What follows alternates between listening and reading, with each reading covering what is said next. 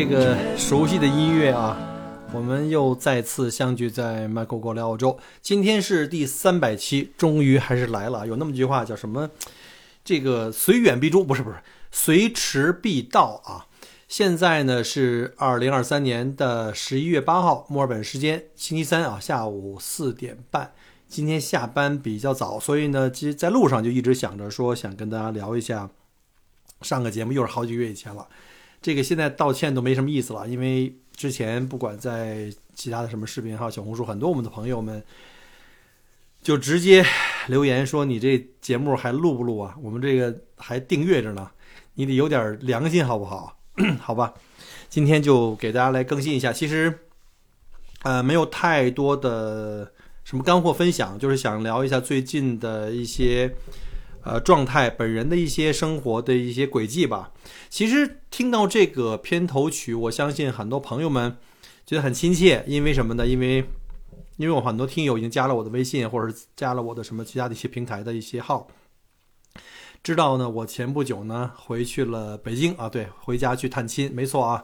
终于回家了。时隔一千八百三十多天吧，上次是二零一八年的九月份，终于回来了。说实话，还是相当的激动的。呃，我是十月十号晚上的飞机，然后坐的南航，然后飞到了广州去转机，然后到了广州那边是凌晨四点多啊，四点十分吧。然后到了广州以后，立刻一种特别，哎呀，太特别特别亲切熟悉的味道，就和这种感觉就一下子就回来了。然后觉得，哎呀，思乡的路特别长，这条路特别漫长，五年多的时间。呃，然后呢？没想到四点多的广州的这个入关的人特别特别多。大概我前面我进去的时候，我看前面好像排队了有，呃，不夸张的说，有三百人总有了吧。当时我头就一炸，因为我要马上要转一个，好像是八点多九点的飞机要去飞这个北京，呃，然后呢，我就觉得这个排队，因为我 大概排了两个多小时，排到六点半了。觉得没怎么动，我觉得我还有前面还有百分之五十的人，这个这个排队人太多，海关可能也是因为早晨吧，呃，办入关的人很少，所以呢就比较慢。结果赶紧就跟这个海关的一个负责人就讲说，我这个飞机还有不到，好像是两个小时，不到一个半小时了吧，嗯，就要起飞，我因为要中转嘛，千万千万不能给耽误了。我说我前面这人才走了一半，已经两个小时过去了，还没有什么变化。然后那人说：“那行吧，你不用等了，你就直接过来，我给你插到一个队里面去，才得以，应该叫不能叫丝滑哈，比较顺利的过了海关，然后又转这个境内的这一段的这个什么什么转机的这个流程吧，还基本上没有没有误机。然后后来进去以后才发现啊，原来这个是广交会的第一天，好多的这个外国朋友们哈来到这个广州啊参加这个广交会。我说怎么这么多老外？”但是这老外，我发了一下，我发现看了一下，好像白人的面孔比较少一点，除了有几个好像是这个跟着这个就是来旅游的，还是学生啊，好像是各个的地方都是从中亚啊什么各种斯坦来，但是可能是这个时间段啊，这航班可能正好是从这个航班段来的比较多。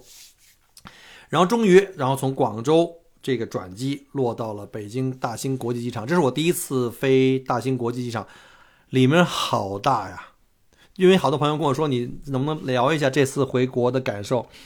就是这个新的机场，因为我因为我们家住在燕山嘛，哥哥姐都在燕山，他们来接我的话，比这个北京国际要近很多。呃，尤其考虑到北京的这个交通状况，他们要从这个西南啊，北京大西南这个从燕山，呃，燕山石化一直跑到顺义，跑到这个首都国际的话，往返的时间太长了。所以我说这次啊，我就一定要飞一下大兴大兴国际机场。这样的话，他们接我也相对容易一些啊。不好意思啊，我们中间这个节目刚开始就不太顺利，我们录了几次，因为我一说话就想咳嗽，这是一个怎么说呢？是一个 long story，就是呃回去的时候呢，最后一周因为每天往外跑嘛，坐地铁啊，公公共交通系统，然后就被感染了这个就是感冒发烧，然后自己在家最后一周基本上就没出门了，取消了一些活动，把自己在家里隔离了一星期。然后为了顺利能够登机，最后体温也就正常了，只不过还有一些咳嗽。然后一路再飞回到墨尔本，结果回来以后呢，咳嗽没好，我又请了一周假，在家里又自我隔离，又怕把这个感冒病菌传染给家里人，或者呃再传染给老人就不好了。所以呢，我今天呢其实就是还没完全好，但是呢，今天因为是我回到墨尔本以后第一天上班啊，今天第一天上班，然后我感觉已经基本上差不多了，然后不能再拖了，所以赶紧给大家来上来，然后给大家更新一期节目来讲讲我的近况，然后也非常感谢在包括在喜马拉雅之前有很多留言，呃，抱歉啊，因为前段时间回到北京以后呢，就是没太去。看这些留言，其他平台的留言有很多可能留言回复的比较晚，我大家可能已经习惯了我这德行了哈。就是呃，如果回复晚的话，大家觉得不要觉得这个人怎么这么没礼貌，留言没给回，是因为好久没看那个，包括喜马拉雅，包括其他的一些平台。然后呢，现在可能就是微信还快一点，对吧？呃，然后还回来哈，就是上一次回去的时候呢，二零一八年一千八百多天。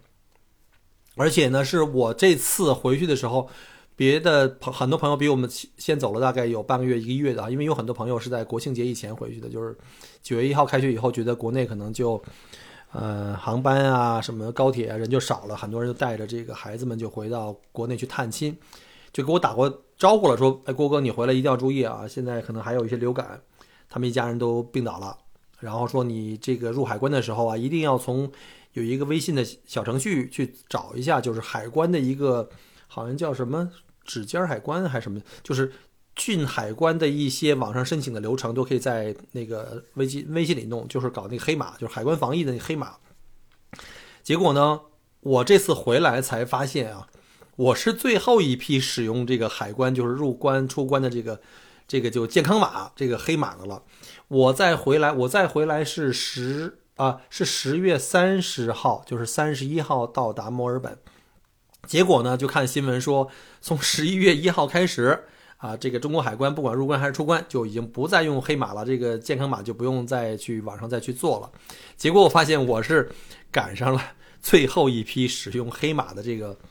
就这个这个入境出境的人员吧。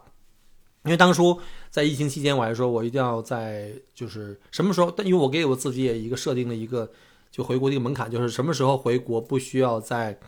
什么隔离呀？不管在家还是在酒店隔离呀。然后呢，那段时间虽然已经开放了，也不隔离了，但是航班很少，而且各种原因吧，工作呀，还有时间点，好不容易啊，这次规划好了。呃，本来是想九月，就是也想九月份中下旬吧，就是赶上这个。这个国内开学，这样的话，父母们、孩子们都开始回到各个城市开始上学、上班、上学啊。然后呢，航航空公司也相对来说便宜一点。然后又赶上十一以前，然后我还有一个私心是很想去新疆啊，因为很久没在国内旅游了。其实我最想去的还是祖国的这个西南或西北啊。然后呢，新疆呢，因为南疆一直都没去，所以想这次本来想去一趟。结果我看了网上的很多视频分享。哇，去那个什么什么独库公路啊，去南疆很多这个路线呀，到处都在堵车。我一想，可能也是因为过去的三年啊，大家都在疫情中间，可能给憋得够呛了。这次一开放，每到这个假期，尤其在好的季节，像这个九十月份是最好的去新疆旅游的季节，好多人都跑出来，所以到处都是在堵车。后来我想，干脆啊，干脆再等等吧，不行的话等明年。所以呢，今年我就把时间就拖到了十月中下旬，因为连国庆节也都结束了嘛。呃，我在订机票的时候也特意在看，就是机票在国庆节前两三天还是特别贵的，一直到节呃节后大概七号以后、八号以后，明显那个价钱就下就下来了。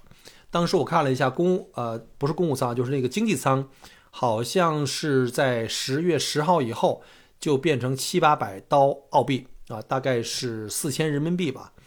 呃，我我觉得四千人民币呢还是比较理想的一个价格了，啊，当然我定的最后我还是定的那个叫说呃 premium 叫 premium economy，就是叫什么优选经济舱还是什么高级经济舱的这种啊。对了，这还有一个故事可以大家讲一下，我是提前两个月就开始筹划这个回国，所以我就一直在看机票。本来呢想飞这个厦航，因为厦航跟南航都有这个飞那个大兴机场的。但是呢，很遗憾的是，厦航它没有这个高级高级经济舱，就没有这个 Premium Economy。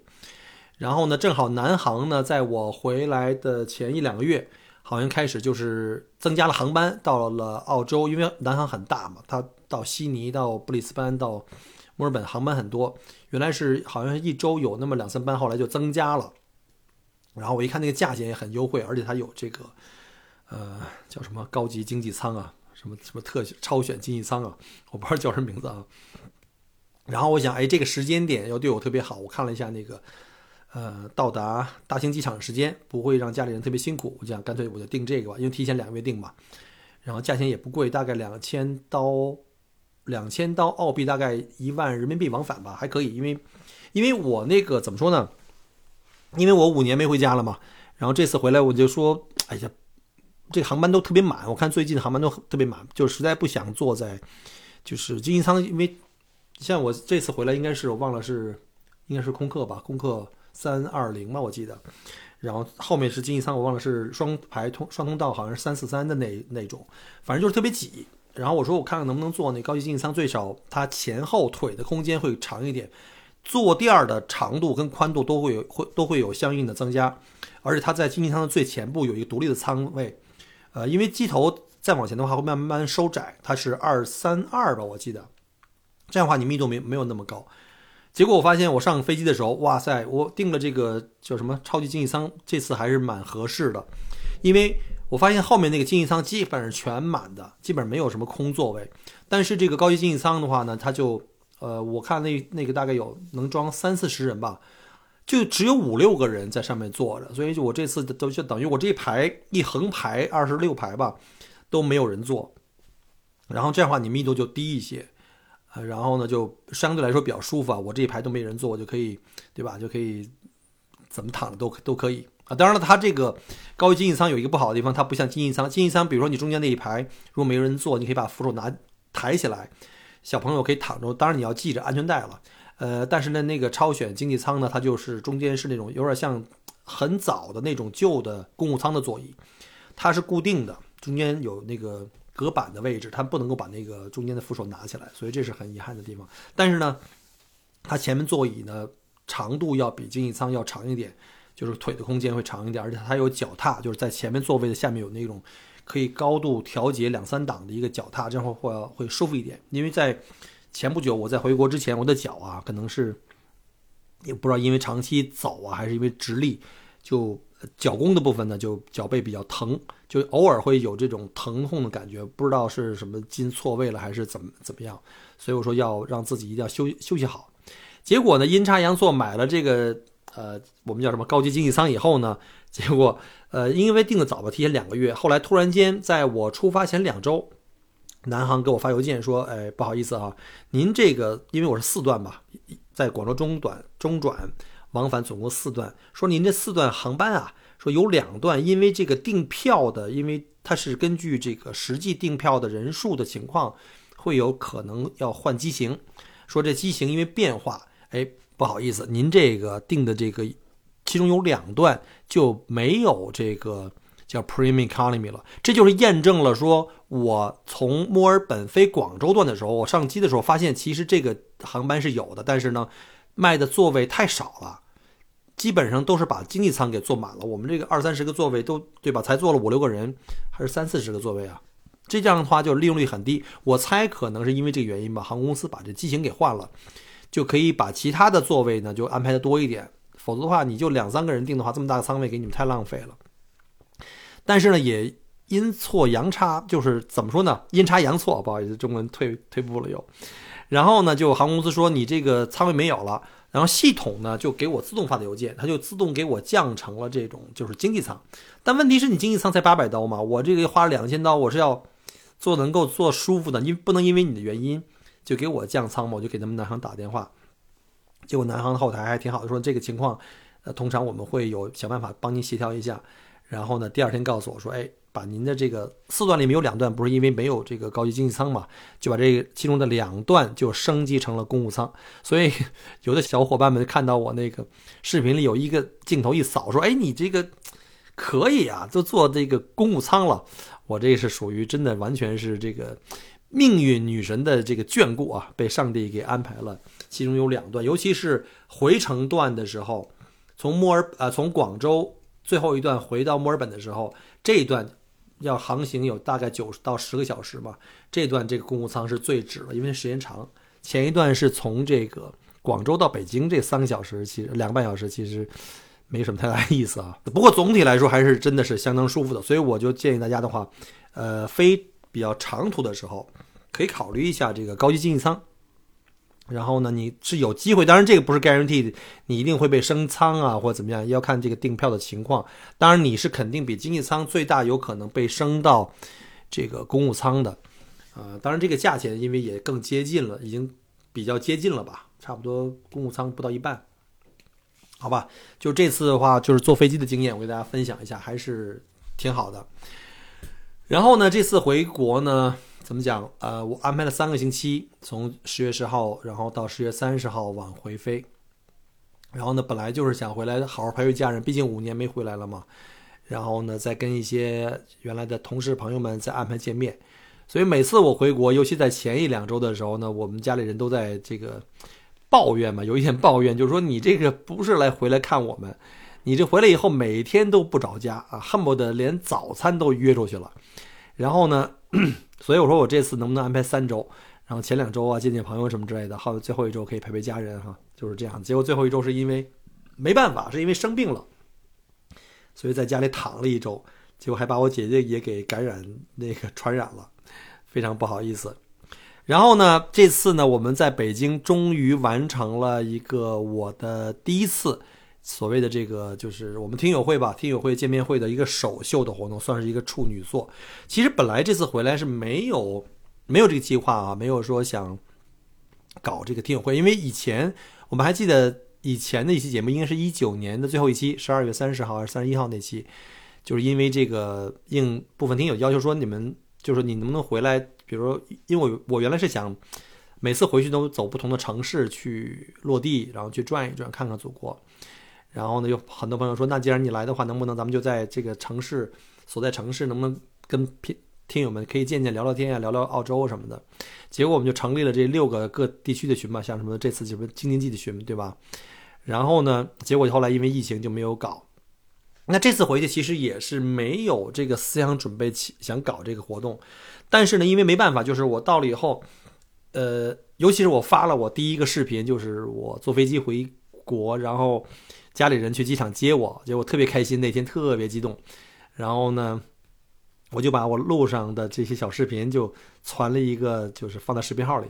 结果很多朋友就看见了，然后就跟我说：“哎呀，你都回来了，咱们约个时间吃饭。”因为很多我们的，尤其在北京的听友啊，没见过，然后一直在微信沟通，可能沟通了好多年，至少三三四年吧，然后也没见过，然后就就请我吃饭啊，喝喝咖啡什么的。后来我觉得一个、两个、三个、四个的还可以，但是太多的话实在是太难了。然后后来我想，干脆我效率高一点，我就想一个一个去见去讲的话，我觉得要是见那么几十位的话，那我恐怕这个，比如说三周了，可能三个月都不一定够。要不要在北京就干脆我们就把这些想见面、想聊一聊的这些听友们放在一起？而且我们就有时间更完整一点，可以把这个比较体系化的，咱们就对吧？就好好聊聊，坐下来好好聊聊。所以呢，就当时回来以后呢，好像第一周吧，我就在我们北京就是京津冀群就喊了一嗓子啊，还有在辽澳洲这群里也喊了一嗓子。我就说，如果在北京这段时间您在北京的话，你也希望能够来见一面，对吧？听了这么多年的声音，但是没见过这个人，我说你不怕，你也不怕这个见光死的话，那就。我们就安排一次吧，所以呢，就在这个特别仓促的这个过程中，我们就把这个北京的第一次听友见面会就给安排了。其实这个还是特别的机缘巧合，因为我刚开始没有以为会有那么多人来，然后当时呢，我就说看看人要不多，我们就找个咖啡厅啊，或者找一个餐馆，我们就一边吃饭一边聊，或者喝咖啡，比如十几个人啊，哪怕不行的话，看看有没有什么。啊，哪位朋友有这个公司的会议室借一下？我们找个周末也不会耽误别人的公司上班。哎，不好意思啊，我喝口水，还是这嗓子一说话就还是想咳嗽。然后呢，结果呢一接龙，我们就在呃京津冀群里就发了那个接龙的通知。结果一接龙的话，就很快就上了四十人，一天吧。然后我就跟大家讲了，我们要设定一个截止，因为我知道。在北京应该是超过五十个人的这个这个面对面的这种聚会啊，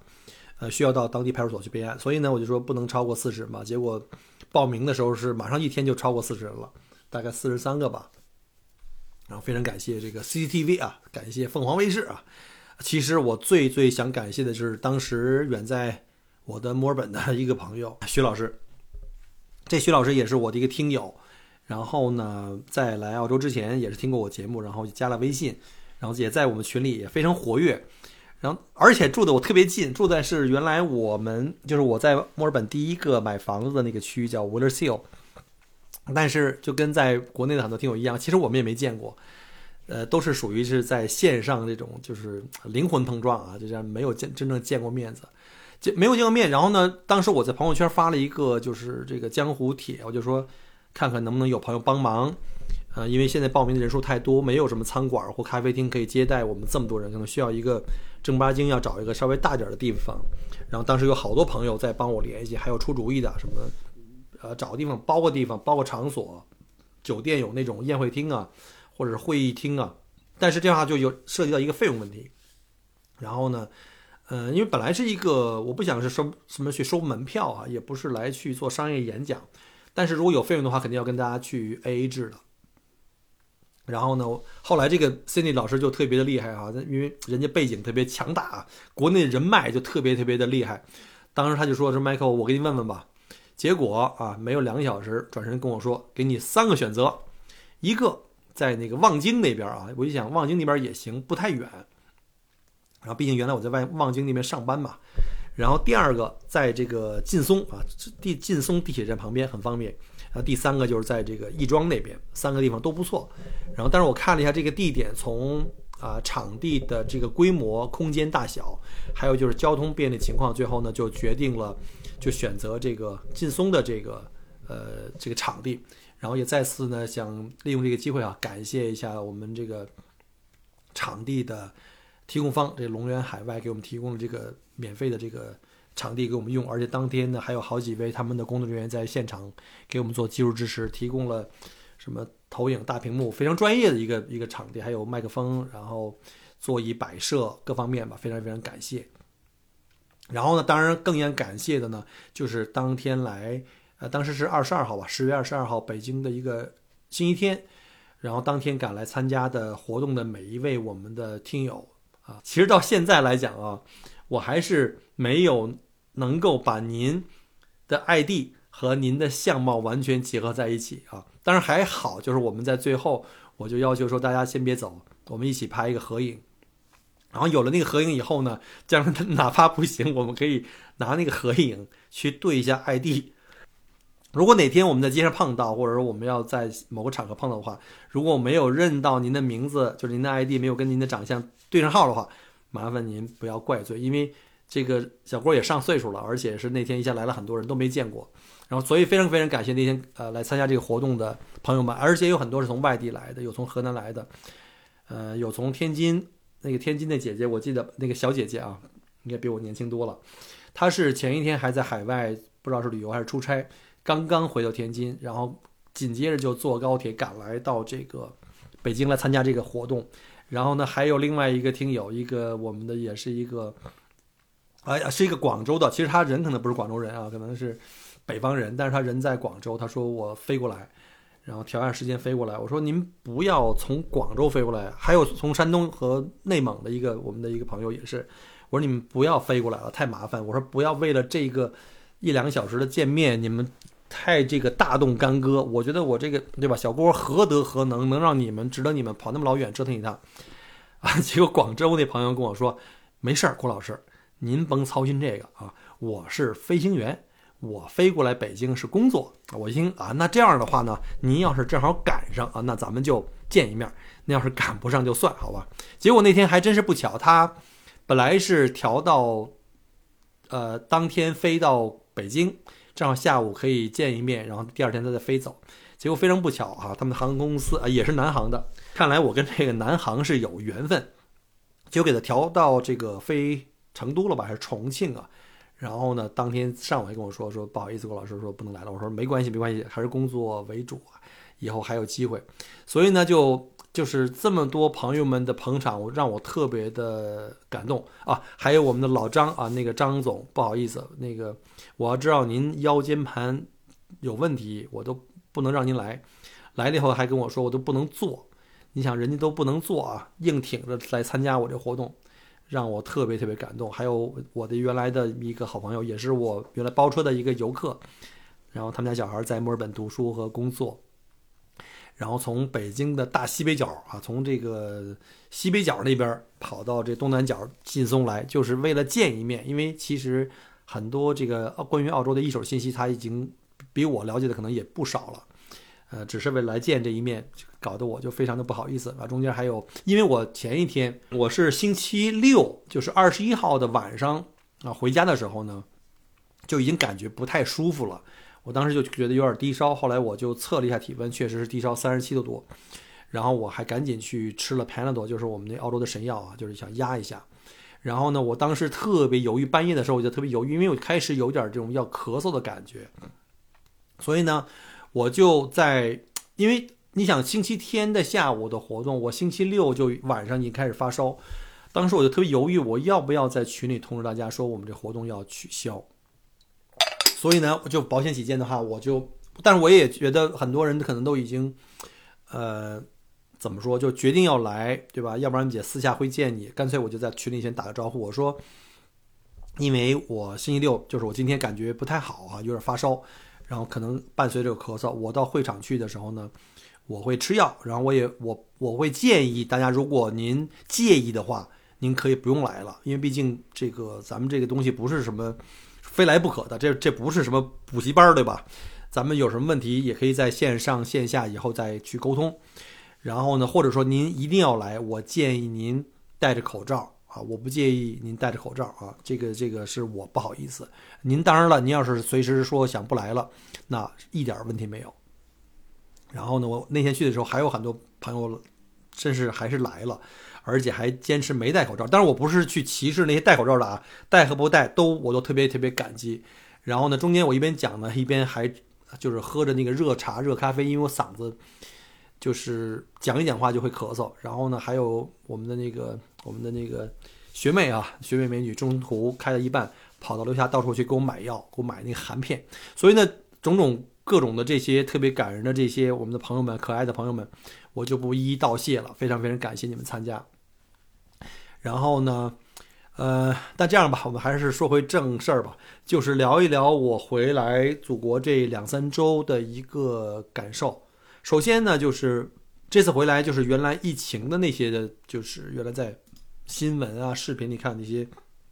关于疫情的那些东西，已经全都不在了。虽然在地铁里还看到有不少的朋友还是在戴口罩。但是在街上，还有在购物中心，还有在餐馆各方面呢，感觉已经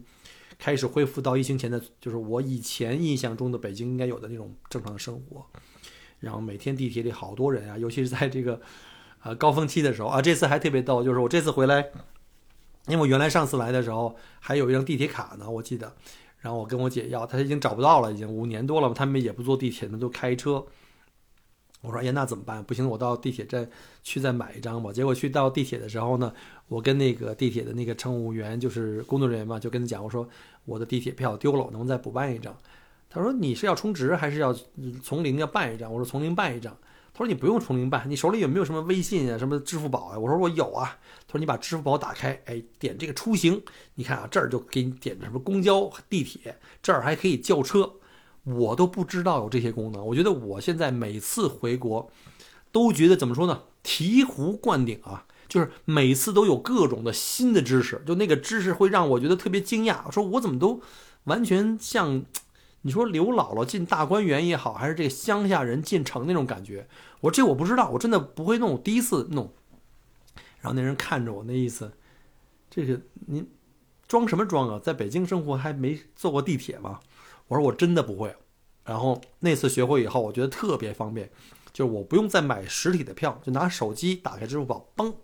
跳出一个出行，然后点那个二维码就进出，他就直接给我扣款了。从哪站出，从哪站进，就特别方便。包括还可以叫车，我我本来还为了回去能够叫车，我专门什么下了什么神州啊、滴滴啊，后来根本没用，人说了，你不用支付宝，用微信都能叫车，你微信小程序里有好多这个那个的，好吧？好吧。所以这次回来，我觉得最大的感受就是各种的这种便利性的服务，这种线上的服务，这是澳洲是没有的啊，至少没有这么方便。然后我觉得我还带着大概几十、一百的还是两百人民币，这是我以前从国内回来，我专门坚持要带人民币的，因为什么呢？因为我是说我万一到机场是误机啦，或者是延误或者各种原因吧，万一我吃不上饭，对吧？万一我没有国内的信用卡，我没有钱，我怎么办？结果我这个钱放了五年，这次我回国我又揣在兜里，怎么带回去的，又怎么给带回来，根本没机会用。基本上全部都是微信支付，就是你有个手机。后来我出门连钱包都不带了，回来的第一个大的印象，就是这个各方面的这个叫网上生活吧，已经非常非常非常方便。包括像订什么订餐，原来就是约了朋友吃饭的时候，我还说呢，我说那到了那儿以后，比如点完餐，我说偷偷摸摸是就是中国人习惯对吧？然后偷偷假装我站起来上厕所，我把这个餐给结了。人说我们已经给结完了。我说我就看没看你们动啊？说我们在订的时候把这事儿全办了，你甭管了。搞得我都特别特别哎，特别特别不好意思。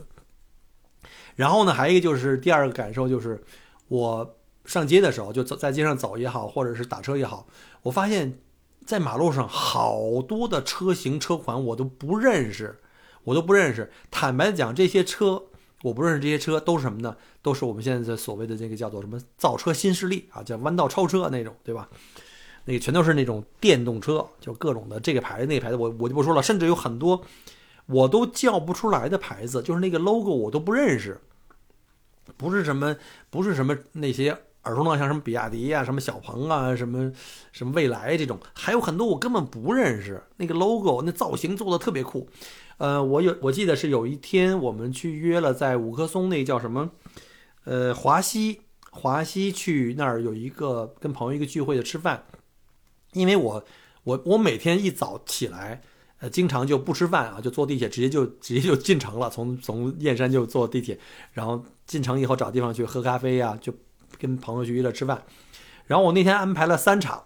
他那个去华西那是最后一场，应该是。六点吧，结果我四点半我就到了，因为我前一场结束的早嘛，我就说我先去熟悉一下地方，因为听说华西里面特别大，找不到那个地儿。结果进去发现，我绕了一个小时就没找到约定的那个餐馆，我还问了好多那儿的什么服务员啊，什么什么保安、保洁员都不知道餐馆。其实不是那餐馆没名，而是太多了，那里太大了。大家知道那个五棵松出来就直接进到花溪。就是地下商业街，然后呢，出来以后呢，有一大片那个，哎呀，全是吃的喝的，而且我还发现有一个新的东西是以前没有的，就是原来在我印象中卖车都是专门什么去什么那个西边北边有专门卖车的一条街，这边全是卖车的 4S 店什么之类的。结果这次我从地铁出来，从华西出来以后，我发现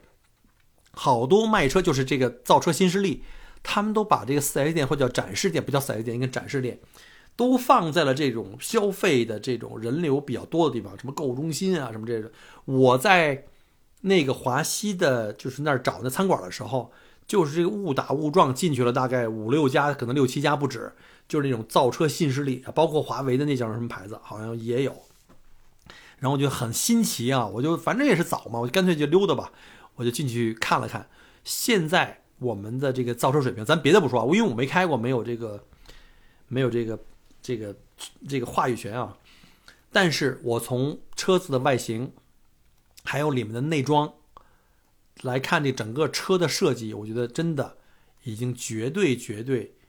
什么日系车、日系或韩系的车企，呃，我觉得应该更好了。但是我没开过啊，现在很很多网上这个，因为我自己对电纯电车啊。不是特别感冒，可能还是比较守旧的那种吧。呃，可能如果让我买的话，我可能会考虑，呃，电混，就是丰田这种 hybrid 这种车。可能在澳洲，因为对于纯电车并不是很适用，包括像特斯拉这种的话，其实在澳洲买的人还是以这个就是短途代步、上下班或者是人口密集区的。但我对这个车，对电车不是特别特别感冒啊。当然了，就就还还还有很多，比如说高速的这个。电车可能速度越高，其实它是越，呃，效率反而越低的啊。啊，这这我们就不讲了。但是这次对我来说，这种视觉上、感官上的这种冲击，就是这个造车新势力的冲击，还是相当相当的强烈的。所以我当时就进去以后，我就拿手机随手拍了点小视频，然后哎，吃饭之前我又一传，又变了一个新的小视频，就发到我的那个视频号里去了。我觉得这个以后有机会的话，回去我得试驾，或者说呃，看看能不能有机会去试乘一下这个纯电动车。这个是对我这次回国感受第二个最大的一个一个地方吧，啊，再有一个呢，就是我觉得好像应该现在北京的地铁的规划，就是现在新的地铁的线路的实施的，就是通车的，比我上次回来又多了好多。我这次回来，因为主要出行靠地铁，因为从燕山到市区的话有点距离，而且从我们家那边有那种无人的那种那种轻轨嘛，就是。没有司机的那种，然后非常方方便，就是走到从家里走到那个轻轨站也没有多远，然后坐到什么国公庄啊，或者到六里桥啊，或者首经贸，这是我这个出行的，我现在都背下来了。在北京的这个西南角这些主要换乘站，非常的方便。就是你知道，在海外生活时间长了，不管你在全世界任何地方，我可以负责任讲，任何地方没有一个城市，就不要说跟北京比了。绝大部分一二线城市，可能都中国的一二线城市都远远比海外那些城市要要丰富的多啊！当然了，说一句就是像墨尔本，墨尔本已经在澳洲来讲啊，已经号称是我们的公共交通系统已经非常非常发达了。尤其是墨尔本号称是全世界啊，这是可以查的，全世界最大的有轨电车的系统，全世界的啊，这个大家可以去查一下。啊，顺便插一句啊，顺便插一句。这个这个这个跳跃性思维没办法啊，天蝎座的。呃，我是十月十号晚上的飞机，十点的飞机飞北京。我十月十号，我十月十号那天就没上班了，我就我就九号那天上完班就跟公司说我要请一月的假，要回国什么这个那个的。然后呢，我十月十号那天呢又递交了一个新的工作申请。就大家可能听我节目知道哈，之前我还尝试了好多各种各样的什么什么，甚至想参参军啊、入伍啊，什么航空公司的这个空少啊、空大爷不叫空少了。那这次我又递了一个新的这个什么，因为话赶话讲到了这个墨尔本的电车系统，没错，就是呃 Yarra Tram，就是啊墨尔本的这个这个电车系统，就是在同一家公司下面叫 Yarra Tram，他们在招这个 full time 的这个 tram driver，就是。电车的司机，哇，我觉得太帅了，因为他跟你开那个就是普通的公共汽车还不一样，对吧？可能那公共汽车就跟跟开私家车一样，只是更大了。你还要在路上跟各路的这个，虽然有公交的专用道，还要跟各路的这个司机去斗智斗勇这那个的。但是开电车太帅了，因为你是有轨的，你不需要选择这个这个那个的，基本上你该走哪儿的话都是固定的。然后呢，你也没有方向盘，就是前进后退刹车。然后呢，我是因为。呃，八号、九号，十月八号、九号那两天，我在市区 CBD 有一个 Yarra Tram 一个火车站被封了，他要做一些这个交交通的管理的工作，我们就去做这个工作。然后当时也有 Yarra Tram 的工作人员跟我们一起，因为他们呃火车站就是那个不是电车站被封了嘛，就不能做了，他们要给那些来乘坐车的人，尤其海外游客，提供各种的指路的服务。然后其中有一个老哥就跟我说，他说那个，他说你做这个交通管理太辛苦了。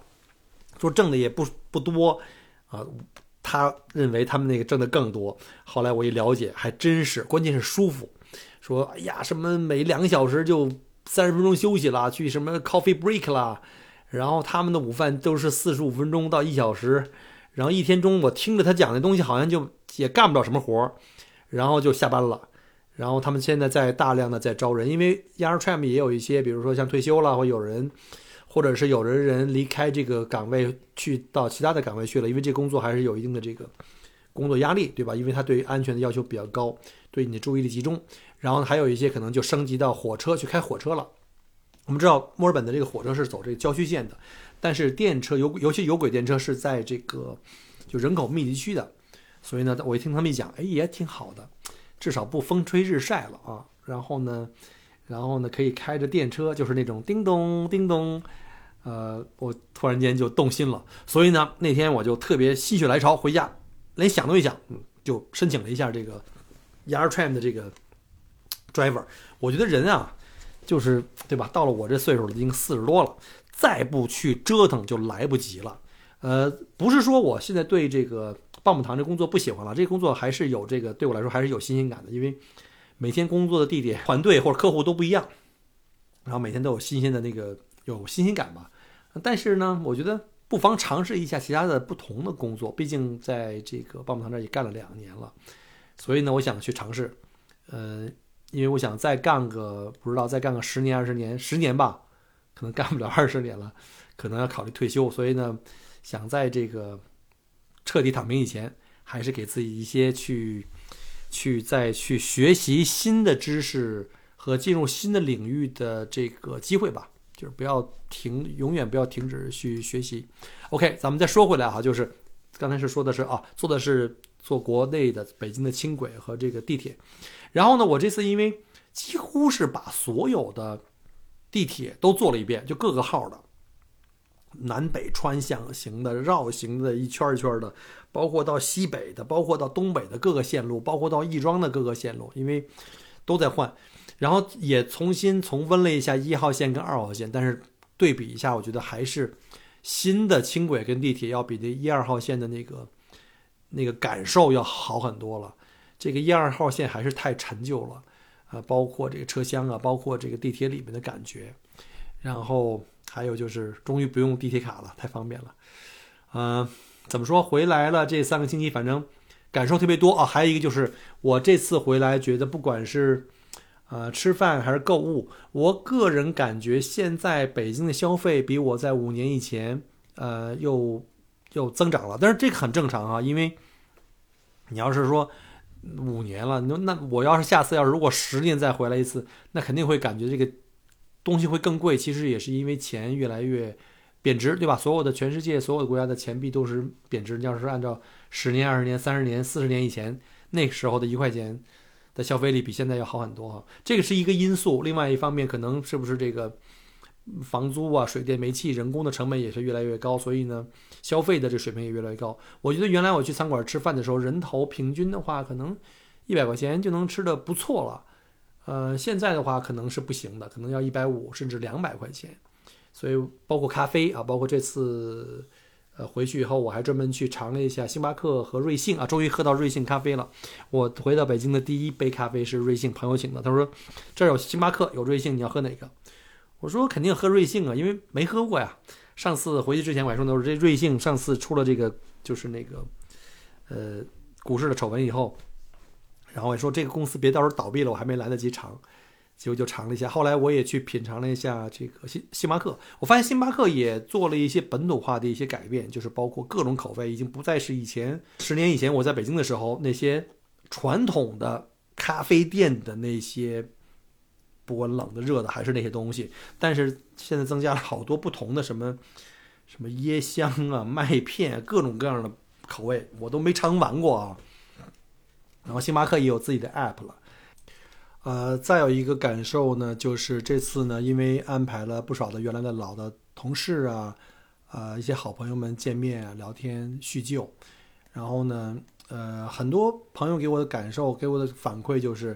呃，因为尤其是在过去，其实也不是光是疫情的原因哈，就是在过去的可能五六年的时间，呃，很多行业的一些变化，可能行业的的这个发生转型啊，趋势可能也是这样的。然后再加上过去的三年的疫情，很多行业现在呢比较艰难，比较艰难。我有的同事就离开了原来的公司，甚至离开了这个行业，呃，去从事了新的行业，或者说就是怎么说呢，就发展没有原来的好。他等于是在降格，给自己的去降维，去跟他比他更年轻的，或者是这个比他资历更浅的一些。就行业内的一些，就是去竞争吧。就现在可能就业的压力，尤其对于这个大学生刚毕业找工作，呃，然后呢，包括因为毕竟我的很多同事都已经在至少四十五起步的这个样子，然后都说讲现在竞争压力特别大，然后行业的各个行业都是感觉都是压力蛮大的，有的行业不好做，甚至呢，我还啊听到一个朋友说他已经从原来的公司离职，而且没有再找到新的合适的工作。然后他就准备先啊，再观察观察，或者等于不叫躺平吧，就还在想办法去找到自己跟自己专业相对应的一个工作。那我问他，我说现在就每天在家里没事做，那在干嘛？他说，嗯，也没有没事做了。他说他他注册了一个这个这个网约车，在每天反正睡到自然醒，然后出去拉个网约车。反正听到以后，我感觉这个，哎呀，心里不是滋味儿哈。毕竟我知道他可能不是为了，他不是说就差这个钱去养家糊口，因为他没有小孩儿，也没有什么大的负担，呃，父母也不需要他们去赡养。他就是可能是觉得不想在家里就这么闲着，想给自己找一个事情做，让自己呢充实一点。哎，在家里待着那种感觉，我是特别有体会。在过去三年，尤其在疫情我们在封城那一年，所以当时找了这个现在这份棒棒糖的工作，所以我特别理解他。但是无论如何，他原来是在金融投资领域的一个一个一个很有经验的一个就是行业资深人士吧。然后呢，当初呃劝说我去投资。啊，炒股当时还是当时是当时中国股市还是相当相当好的时候，就在这个六千点那个以前的时候，还是在上升的时候。结果现在我听到他现在这这现状，我也是觉得哎，心里也是特别的呃，怎么说别扭吧？嗯，不过无论如何，希望现在的这个过程是一个短暂的，希望后面的话呢，各种情况吧，政策还有市场会越来越好。然后呢，希望每一个人呢都还能够找到自己合适的工作，或者是。能够发挥自己，把自己的经验和自己优势能够发挥出来，然后呢，不光是为了挣钱哈，也是给自己一份这个成就感吧。嗯，还有就是这次回来三周时间，但是因为最后一周我就是二十二号嘛，那个周日，呃，搞完这个线下聚见面会以后呢，星期天晚上回家就当时还是在发烧，都已经三十八度多了，然后呢，咳嗽越来越严重，所以呢，我就。把后面一整周，从二十二号往后一直到三十号走，一整周的活动全部都取消了。所以有很多朋友，呃，包括很多年没见的朋友，啊，都没办法，就特别遗憾哈，都没有见过，都没有这次没有机会去见，没有叙旧，甚至还约了家宴在家里等我，特别特别不好意思，然后都临时取消了。呃，请大家不要怪罪哈，因为这次确实是因为后来病的比较严重，就是咳嗽不停。跟不要钱似的，然后呢，怕传染各位，所以我就不得不一个一个打电话去取消。希望下次吧，因为我这次回来以后，我觉得，嗯，因为我也回家去看我爸爸吧，我爸爸也就八十几岁了，然后我每年都要回去看他们家里人兄弟姐妹啊，嗯，争取计划每年回来一趟吧。然后我们希望下次再回到北京的时候，可以跟各位有机会再去叙旧，好吧？然后因为时间关系，再加上这次也没有什么准备，我就是这么下班的路上想了想，就给大家聊这么一期吧。然后希望下次有机会的时候呢，我们在北京或者其他城市再见面。呃，刚刚在路上我还在想，下次要不要我直接飞乌鲁木齐得了。然后呢，因为我哥哥在乌鲁木齐，不是在那个呃在新疆工作嘛。然后呢，我想下一个秋天的时候，能不能去从乌鲁木齐落地，然后从那边开车去南疆转一圈儿。呃，一直都没有去过，好吧？呃，或者将来不一定哪年会在各个城市，包括像江浙沪，或者在我的第二故乡广州，甚至东三省都有可能，好吧？然后呢，希望以后有机会的话呢，在其他城市，我们跟当地的听友们也能有机会，呃，见面，我们也能搞一个这个这个不期而遇的线下听友见面会，好吧？再次感谢各位收听我的节目。那我以后呢，还是要坚持去来勤更新吧。我觉得至少应该两周或三周来一期，至少不能超过一个月了。我觉得这样太过分了，好吧？再次感谢大家，然后祝各位呢，呃，身体健康，阖家幸福。我们下期再见，拜拜。